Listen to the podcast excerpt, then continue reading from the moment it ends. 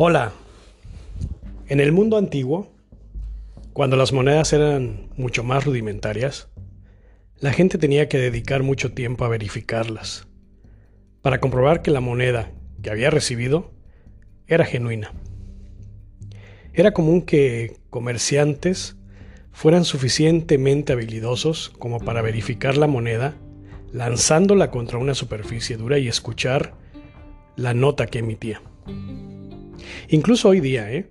si alguien te diera un billete de mil pesos, tal vez lo frotarías con los dedos o lo verías a contraluz, pues para verificar que no sea falso.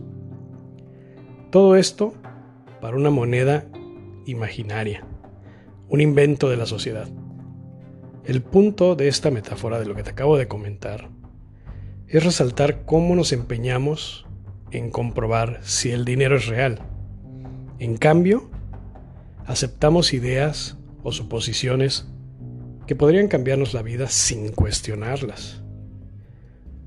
Una hipótesis irónica de este tipo, eh, tener mucho dinero te hace rico, o que si muchas personas creen algo debe ser cierto, y no recurrir a la comprobación, no nos llena de crecimiento.